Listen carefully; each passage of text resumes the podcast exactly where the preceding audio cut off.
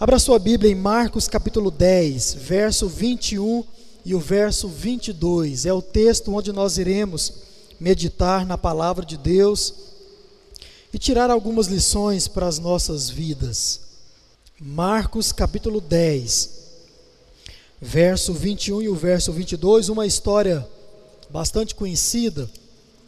Já preguei aqui e em outros lugares sobre esse texto, e hoje eu quero fazer de novo, por direção do Espírito Santo, ah, com algumas perspectivas diferentes, e não no sentido de novas, mas apenas que eu não tratei em outra oportunidade, e eu quero trazê-las aqui a cada um de nós. E o tema da nossa mensagem é este: o que te impede de seguir a Jesus? Para você que é crente, talvez esse, esse título não seja muito interessante, mas você pode trocá-lo.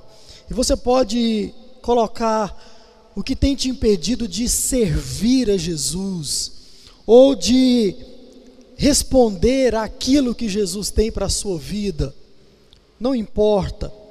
O importante são as lições que nós extraímos desse texto, dessa história verdadeira e muito conhecida até, e que nós vamos também observar nessa noite. Portanto, o que te impede de, ser, de servir ou de seguir a Jesus? Diz assim a palavra de Deus. E Jesus, olhando para ele com amor, disse: Só uma coisa falta a você: vá, venda tudo o que tem, dê o dinheiro aos pobres e você terá um tesouro ou um lugar no céu. Depois venha e siga-me. Ele, porém, contrariado com esta palavra, retirou-se triste, porque era dono de muitas propriedades, ou porque era muito rico. Amém? Fecha os teus olhos mais uma vez, vamos orar. Senhor nosso Deus e nosso Pai, nós estamos diante da tua palavra. E ó Deus, nesse momento onde vamos refletir, pensar, meditar, ó Deus, sobre ela, que o Senhor possa, com o teu Espírito Santo, nos convencer da justiça, do juízo, nos convencer do nosso pecado e transformar, ó Deus, o nosso coração. Nós oramos assim no nome de Jesus. Amém. Irmãos, esta história é a história do jovem rico. E essa história é interessante Diferente de muitas outras no Novo Testamento, em especial nos Evangelhos, não interessante ou diferente porque é menos ou mais importante, não, mas porque quando você vai ver muitas histórias que estão contadas aqui nos Evangelhos em especial, muitas delas são parábolas. Ou seja, as parábolas eram usadas pelo próprio Jesus e em muitos lugares também no Antigo Testamento, para ilustrar algumas coisas, eram usadas como metáforas, como histórias ilustrativas. Mas quando nós olhamos para esta história, não. Aqui se trata de vida real. Aqui não é algo que Jesus estava contando aos seus discípulos para mostrar alguma coisa, não. Aqui era fato. Isso aconteceu de verdade. Lendo naturalmente a história, você percebe isso. E quando você vai ler algumas parábolas, você percebe a diferença. E se você abrir a sua Bíblia, em Mateus capítulo 19, você vai ver essa mesma história. Se você abrir a sua Bíblia em Lucas capítulo 18, aliás, foi nesse texto que eu preguei da última vez, você vai ver essa mesma história. E você vai ver o que nós já vimos aqui quando falamos de evangelhos, aquelas diferenças que tem entre uma história e outra narrada nos evangelhos, a mesma história Alguns detalhes a mais, alguns detalhes a menos. Isso depende muito do evangelista que contou a história. Mas, irmãos, essa é a primeira coisa interessante, aqui é fato. E quando nós olhamos então para uma história verídica, uma história verdadeira, nós podemos pensar a respeito da nossa própria história, podemos pensar a respeito da nossa própria vida e nos perguntar: será que eu não estou vivendo da mesma forma? Será que eu não estou caindo nos mesmos erros que outra pessoa tem caído ou caiu no passado?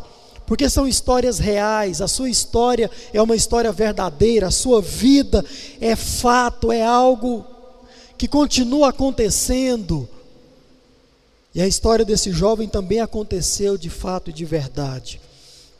Quando você olha para esse texto de Marcos em especial, você percebe algumas coisas que nós podemos aqui ver enquanto história. Nós lemos tão somente dois versículos, e eu quero aqui contar para você a história de forma bem resumida.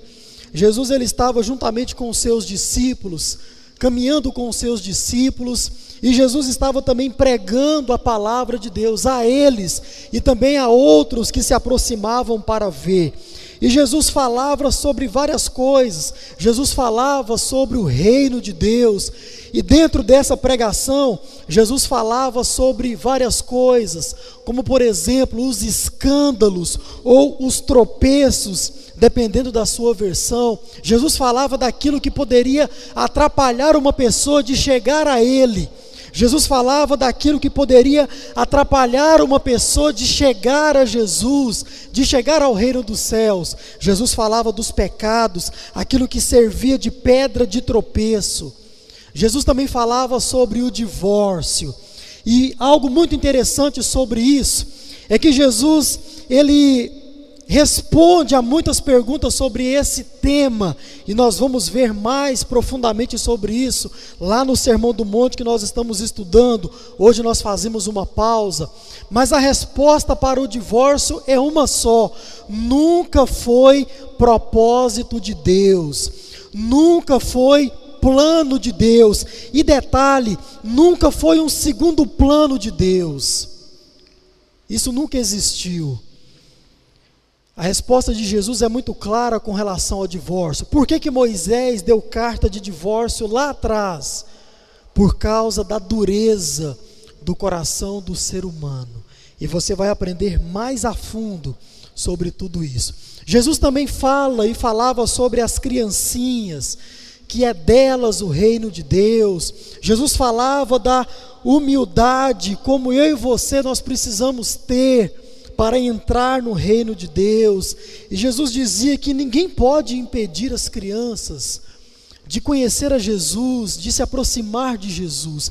Isso estava contido na pregação de Jesus sobre o reino de Deus. Pois bem, Jesus pregando, falando, ensinando, chega diante dele um jovem e esse jovem chega correndo, vai dizer aqui no nosso texto e também em outros textos que já citei para você que narra a mesma coisa. Esse jovem chega correndo diante de Jesus, diz o texto que ele se ajoelha aos pés de Jesus e pergunta: Bom mestre, o que eu preciso fazer para herdar a vida eterna?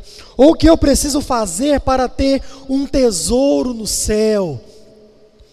Ele então faz essas perguntas para Jesus, irmãos, quando nós andamos pelo caminho, quando nós andamos por aí, essa, de forma indireta e até mesmo de forma muito direta, é a pergunta que muitos fazem: o que é preciso fazer para entrar no céu?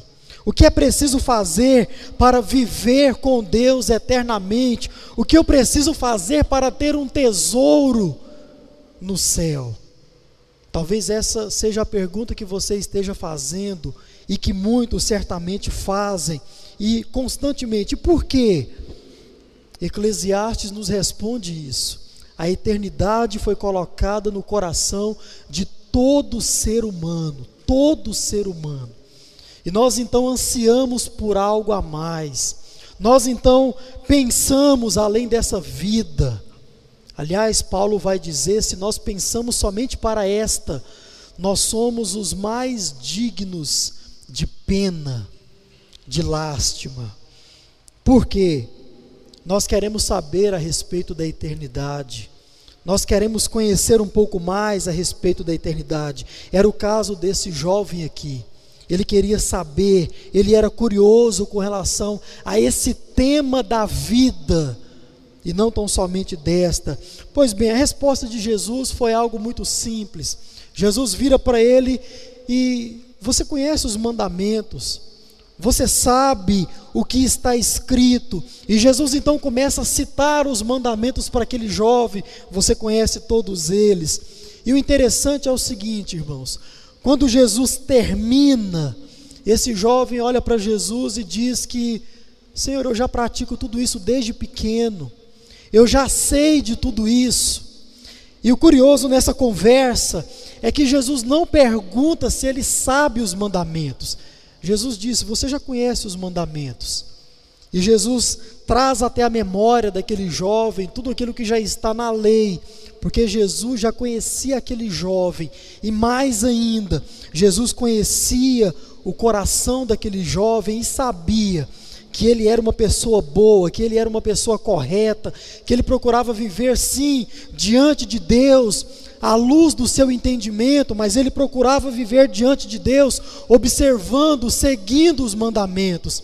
Mas talvez ele vivia diante de Deus, vivia seguindo os mandamentos, talvez como os fariseus estavam ensinando.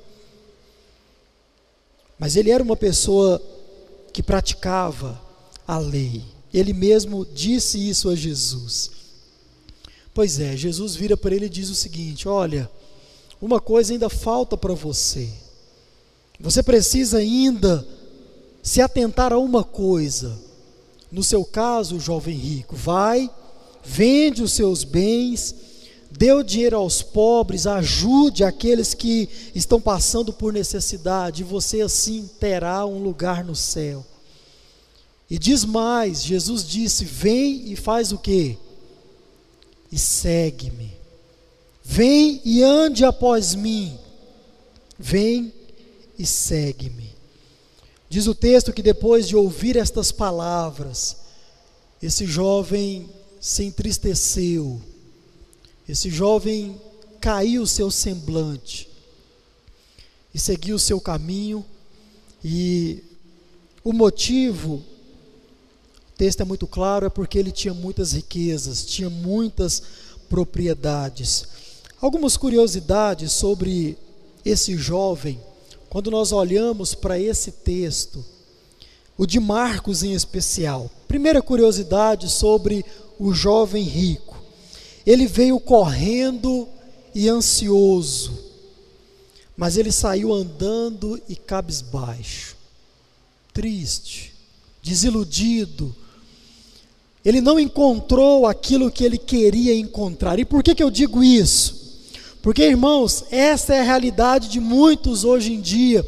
Muitos procuram uma igreja, muitos procuram a Jesus Cristo, mas com perspectivas e expectativas totalmente contrárias àquilo que a Bíblia oferece e oferece como palavra do próprio Deus.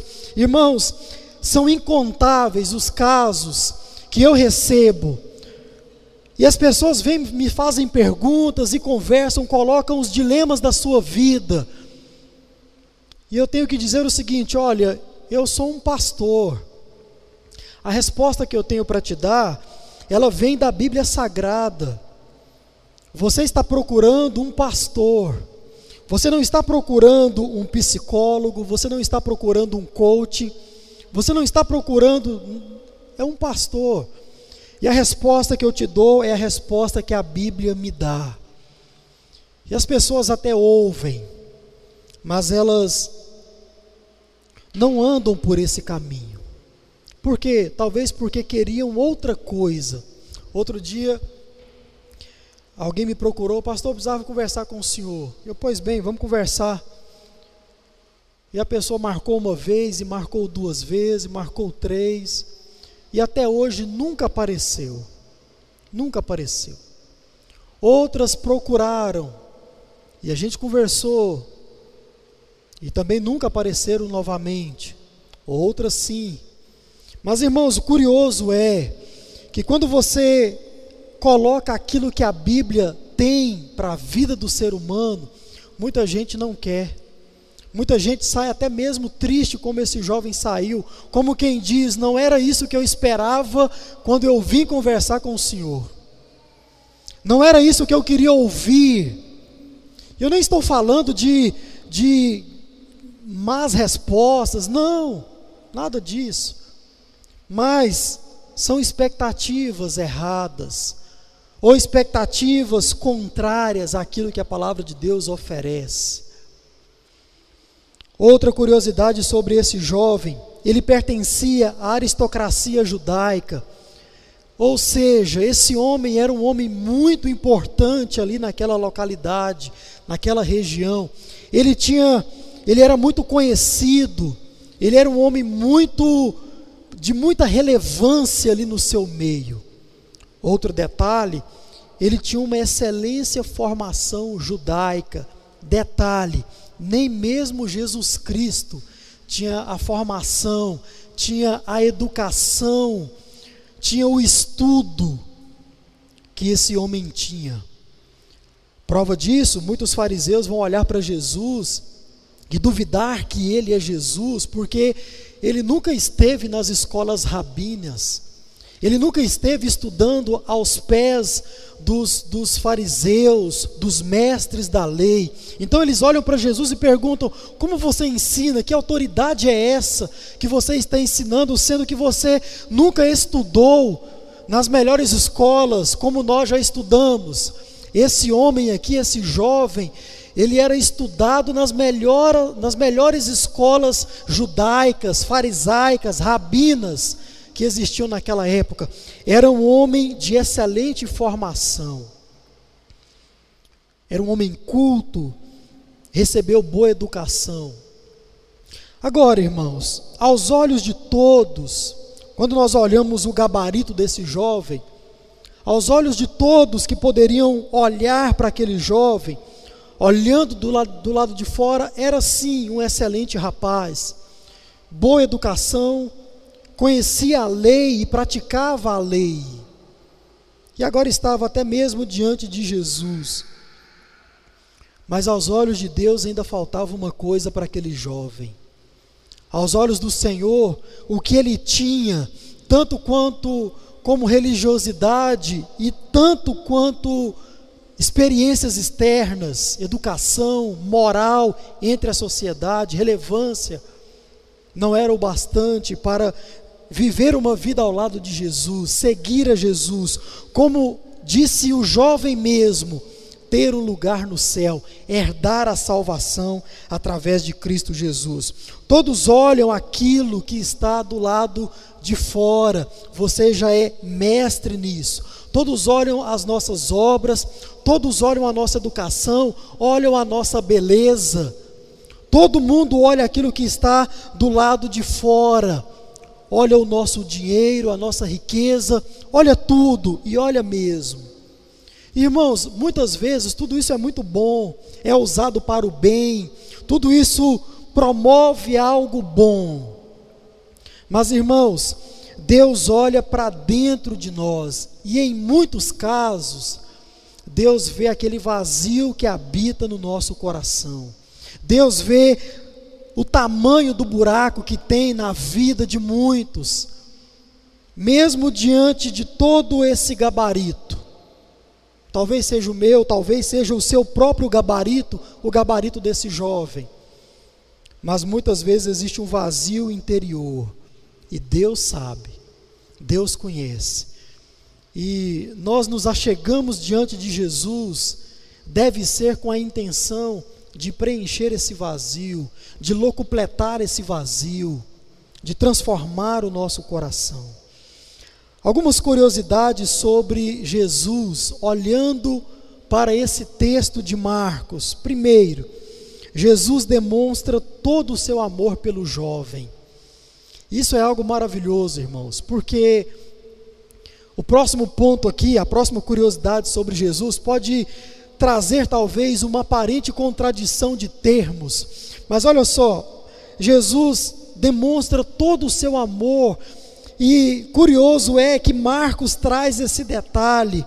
Jesus, a maneira como Jesus trabalha, trata aquele jovem, é com amor, é com carinho, é com mansidão, é com paciência.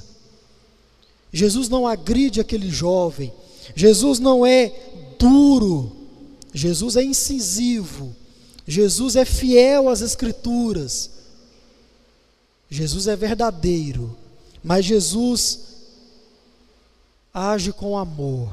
E é dessa forma que Jesus age para comigo e para com você, sempre, sempre será com amor. Se você, porventura, assim como esse jovem, é crente e se desvirtuou, Jesus trabalha com amor para que você volte. Se você não recebeu Jesus, a maneira é a mesma. Jesus trabalha com amor para que você entenda e tome uma decisão ao lado dele. Jesus demonstra todo o seu amor. A segunda curiosidade e última sobre esse jovem é que Jesus tratou diretamente na ferida daquele jovem. E por isso eu disse que poderia ser uma aparente contradição de termos, como alguém pode tratar com amor e ao mesmo tempo tocar na ferida. Não é com agressão, como eu disse, mas é no sentido de que Jesus, ele conhecendo aquele jovem, e principalmente por dentro, Jesus ele vai direto ao ponto. Jesus não fica de rodeios. Jesus não fica conjecturando, não. Jesus ele vai direto naquilo que é necessidade. E a necessidade desse jovem era que ele vendesse tudo e ajudasse aos pobres, e assim ele teria um lugar no céu e ele seguiria a Jesus, disse o próprio Jesus. Então, irmãos, esse texto ele mostra algumas respostas e essas respostas elas podem ser dadas para que eu e você nós possamos responder essa nossa pergunta. O que tem nos impedido de seguir ou de servir a Jesus? E são duas respostas tão somente. Eu queria muito a sua atenção porque não importa se você é crente ou se você não é crente, ah, essas respostas que eu vou tirar desse texto aqui, pode ser aquilo que tem impedido você de tomar uma decisão séria, verdadeira ao lado de Jesus, e até mesmo pode estar nos impedindo de servir a Jesus com mais seriedade, de servir a Jesus com mais com mais certeza. E eu gostaria de chamar a sua atenção para essas duas respostas e observar se é ou não o seu caso. Primeira resposta: o objeto de prazer do seu coração. O objeto de prazer do seu coração. Irmãos, talvez seja isso que esteja impedindo você de fazer um compromisso verdadeiro ao lado de Jesus, de servir a Jesus com mais retidão, de servir a Jesus com mais verdade, com mais amor, que é a forma que Jesus tratou e continua tratando você dia após dia, os prazeres que habita o nosso interior. O que tem alegrado o seu coração? O que tem feito o seu coração se alegrar? Irmãos, olha só, dentro de cada um de nós existem muitas coisas, coisas que nós amamos, coisas que nós não abandonamos por nenhum motivo, coisas que nós amamos de toda a nossa força, de toda a nossa alma. Irmãos, muitas dessas coisas têm sido aquilo que tem nos impedido de nos aproximar mais de Jesus. Muitos de nós têm andado distantes, longe dos caminhos do Senhor, dentro da igreja, sim, mas longe dos caminhos do Senhor. E certamente é aquilo que tem alegrado o nosso coração, que tem nos impedido de nos aproximar de Jesus, da pessoa de Jesus, do amor de Jesus. E nós precisamos então, irmãos, prestar atenção a isso, coisas que você não abre mão de forma alguma, coisas que você não deixa por nada nesse mundo. Pastor, isso eu não consigo deixar. Por quê? Porque isso me alegra muito, é muito prazeroso, é muito gostoso. E talvez seja, seja exatamente isso que esteja impedindo você de ter um relacionamento verdadeiro com Jesus. E era exatamente isso que acontecia com esse jovem aqui.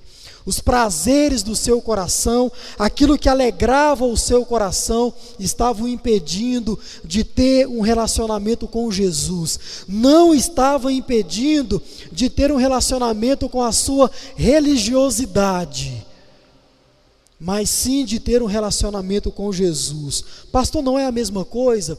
Você já é doutor que não. Religiosidade é uma coisa, vida com Jesus é outra coisa completamente diferente. Uma vida com Jesus não é menos do que cumprir os mandamentos de Deus, mas é muito mais que isso e você está aprendendo profundamente sobre essa questão. Quando eu olho para esse texto, e eu já tratei sobre isso com você, trago a sua memória, ou você que não viu, pode então aprender. Olhando para esse texto, lá no livro de Lucas, nós percebemos de forma muito clara um dilema que esse jovem poderia estar vivendo. E talvez seja o mesmo dilema que eu e você nós podemos estar ou possamos estar vivendo ao ter a, ao faltar esse relacionamento com Jesus. Quando eu olho para esse jovem, eu percebo exatamente isso. Um dilema entre aquilo que tem preço e aquilo que tem valor. Pastor, isso não é a mesma coisa? Não, eu vou mostrar para você a partir do próprio dicionário Aurélio. Qualquer dicionário da língua portuguesa vai te dar esse significado. Primeiro, valor é aquilo que tem importância é aquilo que tem valia. Agora, olha só, é aquilo que tem mérito, préstimo, legitimidade, é aquilo que tem estima, consideração e relevância. Isso é o que o seu dicionário, na sua língua, traz o que significa valor. Ponto. E o que é preço? Importância, valia. Até aqui é a mesma coisa. Agora, custo, compensação e penalidade. Isso é o que tem preço. Agora, qual é a real diferença entre um e outro? Quando você olha para o preço, você percebe que tem muita coisa que tem valor, que também pode se dá um preço. E o contrário também é verdade. Muita coisa que você pode comprar, ela tem sim o seu valor. Irmãos, isso aqui está intimamente ligado. Essas duas palavrinhas está intimamente ligado, mas elas são totalmente diferentes quando você vai olhar a sua essência. E eu explico isso para você de forma muito simples, para que você entenda o que é algo que tem valor e o que é algo que tem preço. Vamos lá, coisas têm preço. Necessariamente elas não têm valor. Pessoas, elas têm o seu valor. Apesar de Agora nós estamos vivendo uma fase onde nós dizemos o seguinte: não, todo mundo tem o seu preço. Isso é uma total deturpação, desvirtuação dos princípios bíblicos, da maneira como Deus criou o ser humano, quando Deus o criou e disse que esse era muito bom, é a coroa da criação. E nós temos a cada dia distorcido isso. Tem até muitos que dizem o seguinte: que comparam o ser humano a, a animais. Irmãos, não existe isso, não tem nada a ver. Você tem que entender que você é coroa da criação de Deus. Você foi aquele que Deus criou e disse que era muito bom. Todas as outras coisas, os, anima os animais, inclusive, Deus criou e disse: Isso aqui é bom. E Deus criou você e disse que era muito bom. Então, jamais deixe alguém diminuir você ou comparar você a qualquer coisa ou a qualquer outro ser que seja. Você não é um animal, você não foi criado com a mesma essência. Nós somos completamente diferentes e muito melhores que tudo aquilo que Deus já criou nesta terra. Então as pessoas têm valor não tem preço. Agora, irmãos, olha só. Em falando de coisas, olha que coisa bonita. É ou não é bonito? Esse aqui é o meu sonho de consumo.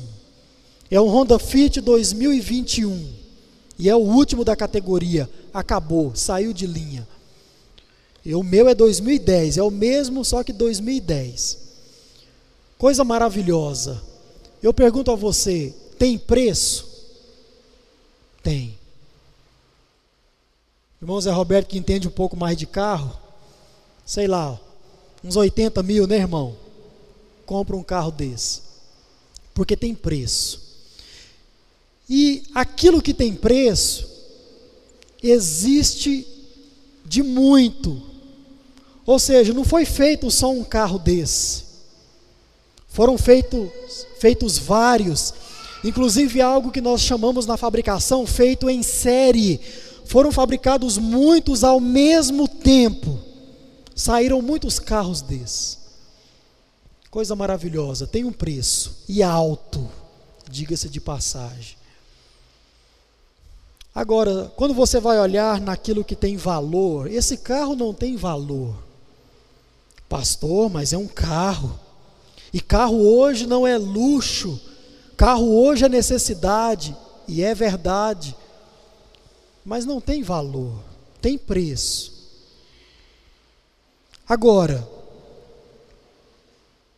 pessoas não têm preço, elas têm o que? Tem valor. Porque, como disse a respeito das coisas, se você compra um carro desse e pagou muito caro e você bate o seu carro, você pode vender ele e você vai comprar outro carro. E assim você vai viver o resto da sua vida comprando outro carro, inclusive do mesmo. Agora, irmãos, não se faz isso com pessoas, não se faz isso com filhos. Estava em Goiânia essa semana e entre uma consulta e outra, nós tivemos um tempo e nós levamos o Isaías Neto ao zoológico. E a primeira vez que ele foi ao zoológico.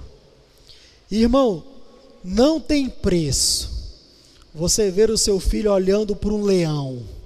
Não tem preço. E você perguntando ele como é que o leão faz, e ele dando aquela rugida, e o leão lá, não dando a mínima para ele. E você vê a alegria da criança e várias outras crianças olhando ali pela primeira vez um animal de perto, algo que ele só tinha acesso na TV ou nas revistas, enfim. E esses momentos não têm preço. Não se troca isso por nada, não se compra isso por nada. Pergunte, ouse perguntar para uma mãe que teve, sei lá, cinco filhos e perdeu o primeiro filho e tem o amor de todos os outros quatro, se o amor de todos os outros quatro completa o amor daquele que foi embora. Não tem, irmão, não existe isso. Porque o amor de um filho não tem preço. Isso é algo, está no campo do valor, está no campo daquilo que é considerável, que é que tem mérito, que tem legitimidade que é único, coisa nenhuma é única. Você pode trocar, você pode comprar outro, porque tem o seu preço. Irmãos, quando nós olhamos para esta história, para a vida do jovem rico, e também para mim e para a sua vida, irmãos, nós podemos cair nesse erro aqui, ó, de trocar aquilo que tem valor por aquilo que tem preço, de trocar aquilo que é eterno por aquilo que é terreno, de trocar aquilo que você pode sentir de novo, de trocar aquilo que você pode adquirir de novo, ou até mesmo aquilo que você pode deixar de ter, porque não vai fazer diferença para a sua vida. E nós trocamos muitas vezes isso, trocamos a salvação por coisas terrenas, Muitos têm dado muito mais importância àquilo que tem preço do que aquilo que tem valor, do que aquilo que é considerável, do que aquilo que é único. Irmãos, a salvação em Cristo Jesus, ela não foi de graça, mas ela foi por causa da graça de Deus, que enviou seu filho Jesus para morrer no nosso lugar, para morrer por causa do nosso pecado. Irmãos, a graça de Deus, a salvação de Deus, não existe nenhum preço que eu e você nós possamos pagar aqui nesta terra, ou em qualquer outra, ou em qualquer lugar, para obtermos essa salvação. Porque salvação não está no campo daquilo que tem preço, já teve o seu e já foi pago. Agora, para mim e para você, está no campo daquilo que tem valor, que é único. E tem muita gente trocando a salvação por coisas terrenas. Esse jovem rico é um exemplo, ou foi um exemplo vivo de tudo isso. Quando você não consegue escolher Deus para ser o centro de prazer do seu coração, se você se alegra em outras coisas, como coisa primária, como alegria primária. Se você não consegue colocar Deus no centro do seu coração, ouça isso com muita atenção. Você que é crente e você que não é, você está colocando outra coisa no lugar que era de Deus. Pastor, eu não consigo mais me alegrar em Deus. Eu não consigo mais ter prazer em celebrar, em cultuar, em ler a palavra de Deus, em orar, em ter um relacionamento íntimo com Jesus. O meu coração não se alegra mais nessas coisas, por quê? Porque no lugar que era de Deus, você tem colocado outra coisa. Eu indico para você um livro que se chama Ídolos do Coração. Já indiquei esse livro aqui. E você vai ver, irmãos, quantas coisas nós podemos trazer para dentro do nosso coração que nós sequer imaginamos que isso pode ser idolatria. E você vai ver que certamente a distância que existe entre você e Deus é por causa de um ídolo que você colocou no seu coração, mesmo sem se aperceber. E esse livro vai ajudar você a mudar isso. Adquira esse livro no nome de Jesus. Olha só o que a palavra de Deus diz, Mateus capítulo 6, o verso 21. Porque onde estiver o vosso tesouro, ali estará também o vosso coração. Vamos falar junto esse texto? Vamos lá? Porque onde estiver o vosso tesouro, ali estará também o vosso coração. Não adianta, irmãos, tentar enganar a Deus dizendo que nós não estamos trocando por nada. Muitas vezes nós agimos assim, Senhor, eu não estou te trocando por nada, mas nós estamos diante de Deus. Esse fato, estar diante de Deus, já significa que nós o trocamos em um momento da nossa vida, que nós o substituímos por outras coisas em algum momento da nossa vida. Porque Deus, ele muito mais que olhar aquilo que você está falando ou professando do lado de fora, praticando do lado de fora, Deus ele está olhando para aquilo que está dentro do nosso coração. O que é que você tem trocado? O que é que você tem substituído?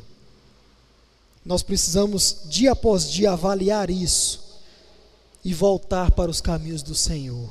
Irmãos, a pergunta é muito simples: o que é que nós temos a dia após dia atraído para o trono do nosso coração, como tesouro?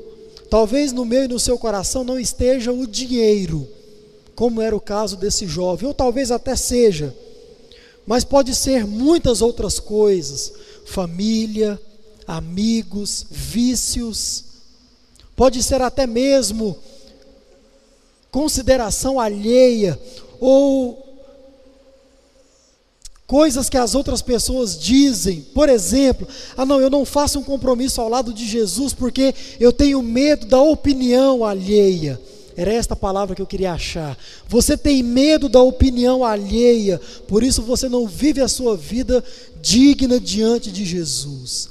Você tem medo daquilo que vão dizer de você ou que vão pensar sobre você se você entregar a sua vida a Jesus, se você, como dizem por aí, passar para ser crente. Pastor, eu não passo para ser crente porque os meus amigos vão falar coisas de mim.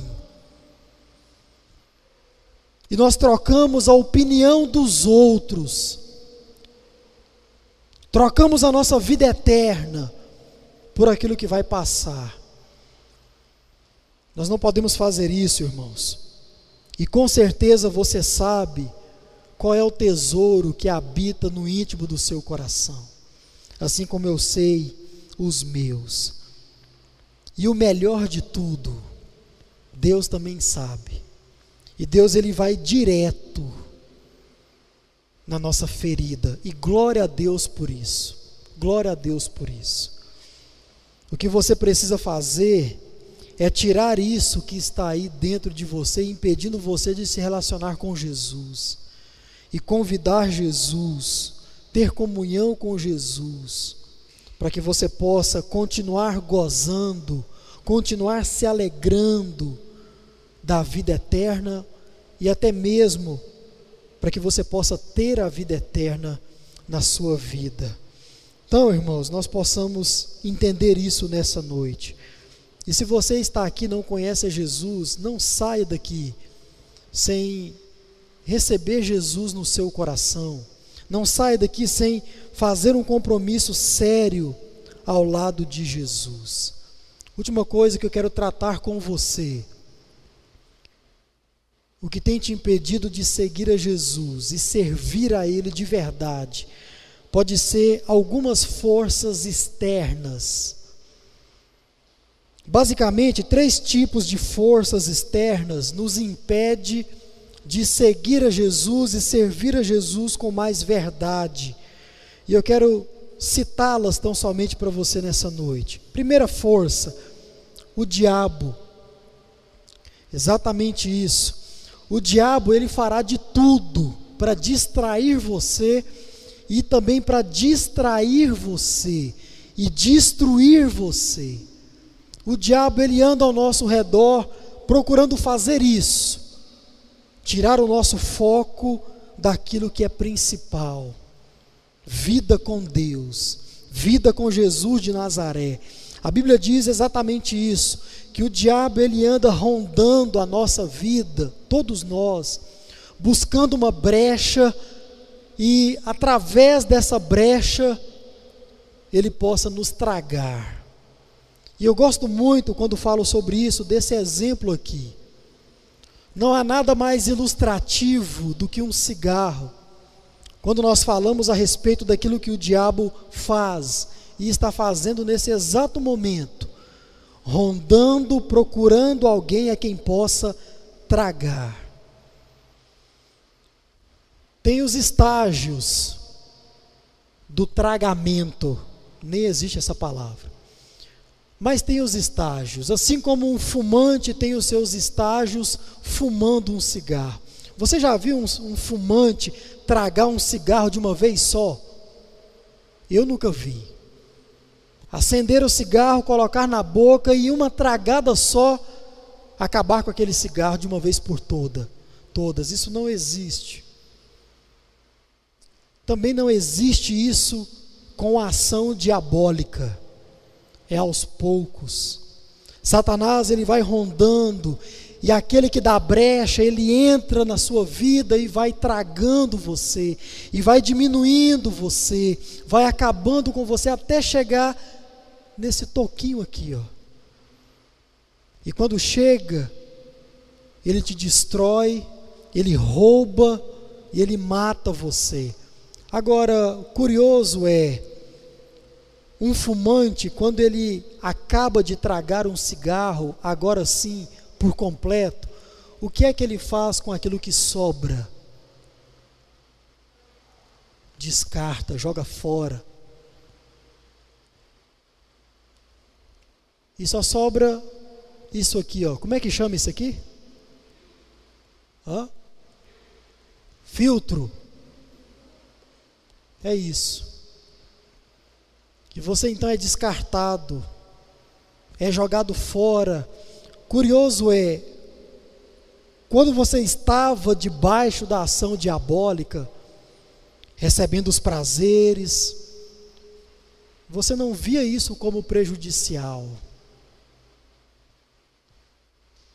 Mas só depois, quando você é descartado, você percebe o que a ação diabólica faz na vida de uma pessoa. E quanta gente está aí destruído, abandonado, porque forças externas diabólicas têm impedido de fazer um compromisso ao lado de Jesus. Segunda coisa, força externa, o mundo, o amor às coisas do mundo, às coisas passageiras.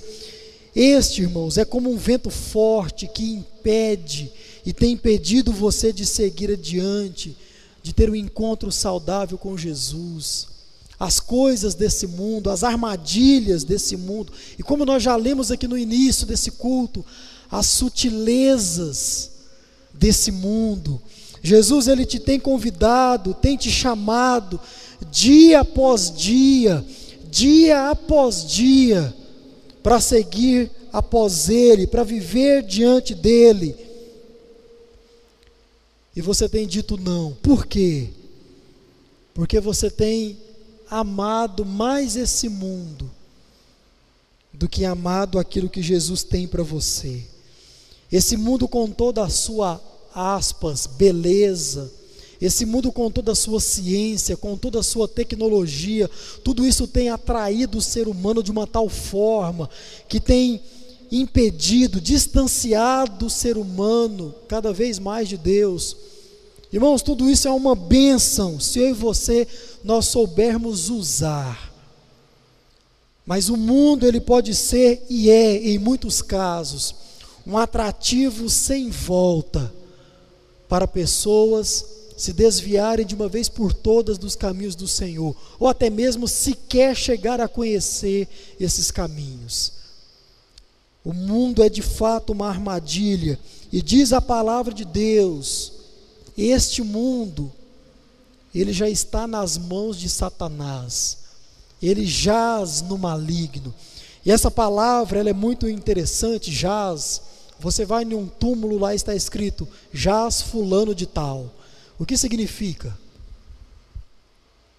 Hã? Morte, caminho sem volta, acabou. É a mesma palavra que Jesus usa para dizer a respeito desse mundo. Ele jaz, está morto, está estagnado nesse, nesse maligno. Forças do mundo. Última coisa, força externa, o ego. Irmãos, sem dúvidas, esse é o principal motivo de muitos não se entregarem a Jesus de verdade o egoísmo, o ego que habita dentro do nosso coração. Já disse a você e volto a repetir: na minha concepção, sempre à luz da palavra de Deus, está diante de mim e de você o pecado original. Egoísmo, ego. Isso tem impedido muita gente de caminhar ao lado de Jesus. Por quê? O egoísmo, ele faz, dentre muitas outras coisas, o ser humano achar que não precisa de mais nada. Faz o ser humano achar que não precisa de mais ninguém. E foi exatamente isso que aconteceu com esse jovem. Por quê? Olha só, vamos à lista. O diabo, a força maligna, poderia sim tê-lo tentado e certamente o tentou. Esse mundo, as riquezas, as maravilhas desse mundo, podiam tê-lo seduzido, como seduziu. Ele olhou para as coisas desse mundo, ele olhou para as riquezas. Talvez ele olhou para a estima, para a consideração que ele tinha com a sociedade, para a relevância que ele tinha para com a sociedade. Mas olha só o detalhe: quem é que disse não a Jesus? Não foi Satanás e não foi o mundo dizendo não por ele, foi ele mesmo. Ele que ouviu as palavras de Jesus, recebeu as orientações de Jesus e foi embora triste, cabisbaixo, porque decidiu trocar a salvação por tudo aquilo que ele tinha, e tudo que tinha era só o dinheiro. Foi ele quem decidiu não seguir a Jesus. E por quê? Porque talvez ele olhou para esse negócio e falou: rapaz, quer saber? Eu não vou vender nada disso, não. Eu não vou trocar os meus bens, a minha carreira, eu não vou trocar nada disso por um mandamento.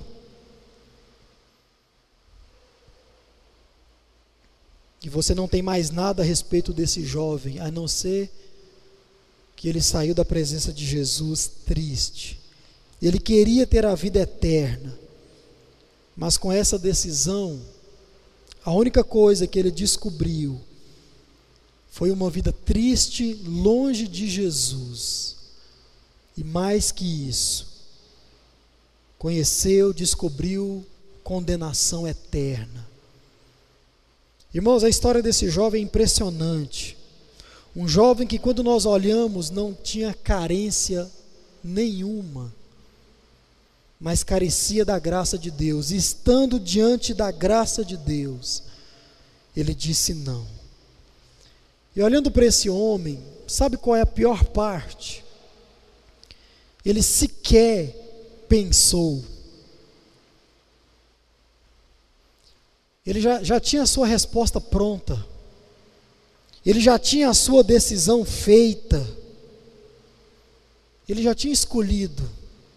Talvez o que ele queria ouvir da boca de Jesus era algo mais leve, era algo mais tranquilo, mais fácil de se praticar. Ou talvez o que ele queria ouvir de Jesus era o seguinte: não, você já conhece os mandamentos, já pratica desde pequenininho. Então pronto. Você já está dentro, todo mundo está dentro. Conversando com a minha mãe hoje a respeito desse texto, e ela falou exatamente isso. Não, esse, esse jovem, ele já tinha isso no seu coração, não. Para ele não precisava mais nada. Talvez aos seus olhos você já tenha tudo e faz de tudo para herdar a vida eterna. Aos olhos de Jesus, Talvez Ele está dizendo para você nessa noite: ainda falta uma coisa. A pergunta é: o que? O que? Como quem só conhece o seu coração é você mesmo e o próprio Deus, eu tenho certeza de que você sabe a resposta. Agora, irmãos, o que nós não podemos fazer é ter a mesma resposta à palavra de Deus que esse jovem teve. Será que algumas destas respostas têm impedido você de servir a Jesus, ou até mesmo de tomar uma séria decisão ao lado de Jesus? Nós podemos sair daqui hoje de duas maneiras: condenado ou salvo? A resposta é você quem dá. A resposta é você quem dá. Aquele jovem, ele conhecia a palavra de Deus, as leis de Deus, conhecia também a vontade de Deus por boca do próprio Jesus. Vai e faz isso. E a resposta dele foi não. E você que está aqui nessa noite, ou me assistindo nessa noite, também conhece. Você conhece a palavra de Deus e você conhece a vontade de Deus. Agora, qual será a sua resposta diante de tudo isso? Você vai sair daqui triste, vivendo os prazeres do mundo, mas condenado? ou você vai sair daqui, sim, abandonando muitas coisas, porque a vida com Jesus é sim uma vida de renúncia, mas herdando a salvação. A resposta é você quem dá. Então, o desejo do meu coração é que, em vez de triste e condenado, assim como esse jovem saiu, você saia daqui feliz por ter recebido a salvação, por ter recebido a palavra de Deus no seu coração. E em vez de condenado, salvo pela graça de Deus, que vai operar na sua vida, no momento em que você dizer sim mas para isso você precisa fazer duas coisas: escolher Jesus e dizer sim a tudo aquilo que Ele tem para a sua vida. E que todos nós, irmãos, possamos sair daqui com um relacionamento verdadeiro com Jesus. Se é preciso abandonar algumas coisas, voltar a alguns princípios, que nós possamos assim fazer e não como esse jovem, ele saiu triste, desiludido e sem a presença de Jesus. Que eu e você nós possamos sair daqui caminhando com Jesus, ao lado de Jesus, tendo Jesus como nosso aliado, tendo Jesus como nosso Salvador, como nosso Senhor.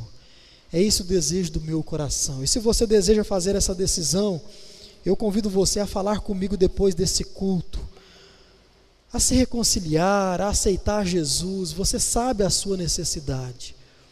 E nós vamos orar, nós vamos conduzir você diante da graça de Deus. Feche os teus olhos, vamos orar mais uma vez. Senhor Deus e Pai, eis a tua palavra pregada. Ó Deus, que nós possamos, ao ouvi-la, tomar uma decisão ao lado do Senhor. Ó Deus, se porventura existem aqui pessoas que ainda não conhecem o teu amor, não recebeu o Senhor, use essa palavra para trabalhar nas suas vidas e transformar os seus corações.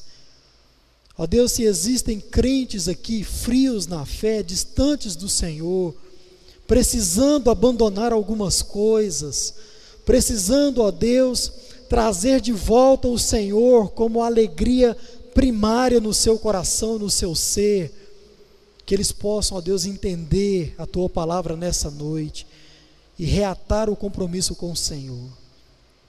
Mas não deixe, ó Pai, aquele que precisa de um compromisso contigo sair daqui da mesma forma que entrou. O Senhor conhece os corações, as necessidades e nos ajude, ó Deus, a andar diante do Senhor, depois de ter ouvido a tua palavra. Obrigado por esse culto, obrigado pelos nossos amigos que nos visitam, obrigado pelos nossos irmãos que aqui estão. Abençoe a vida de cada um de nós.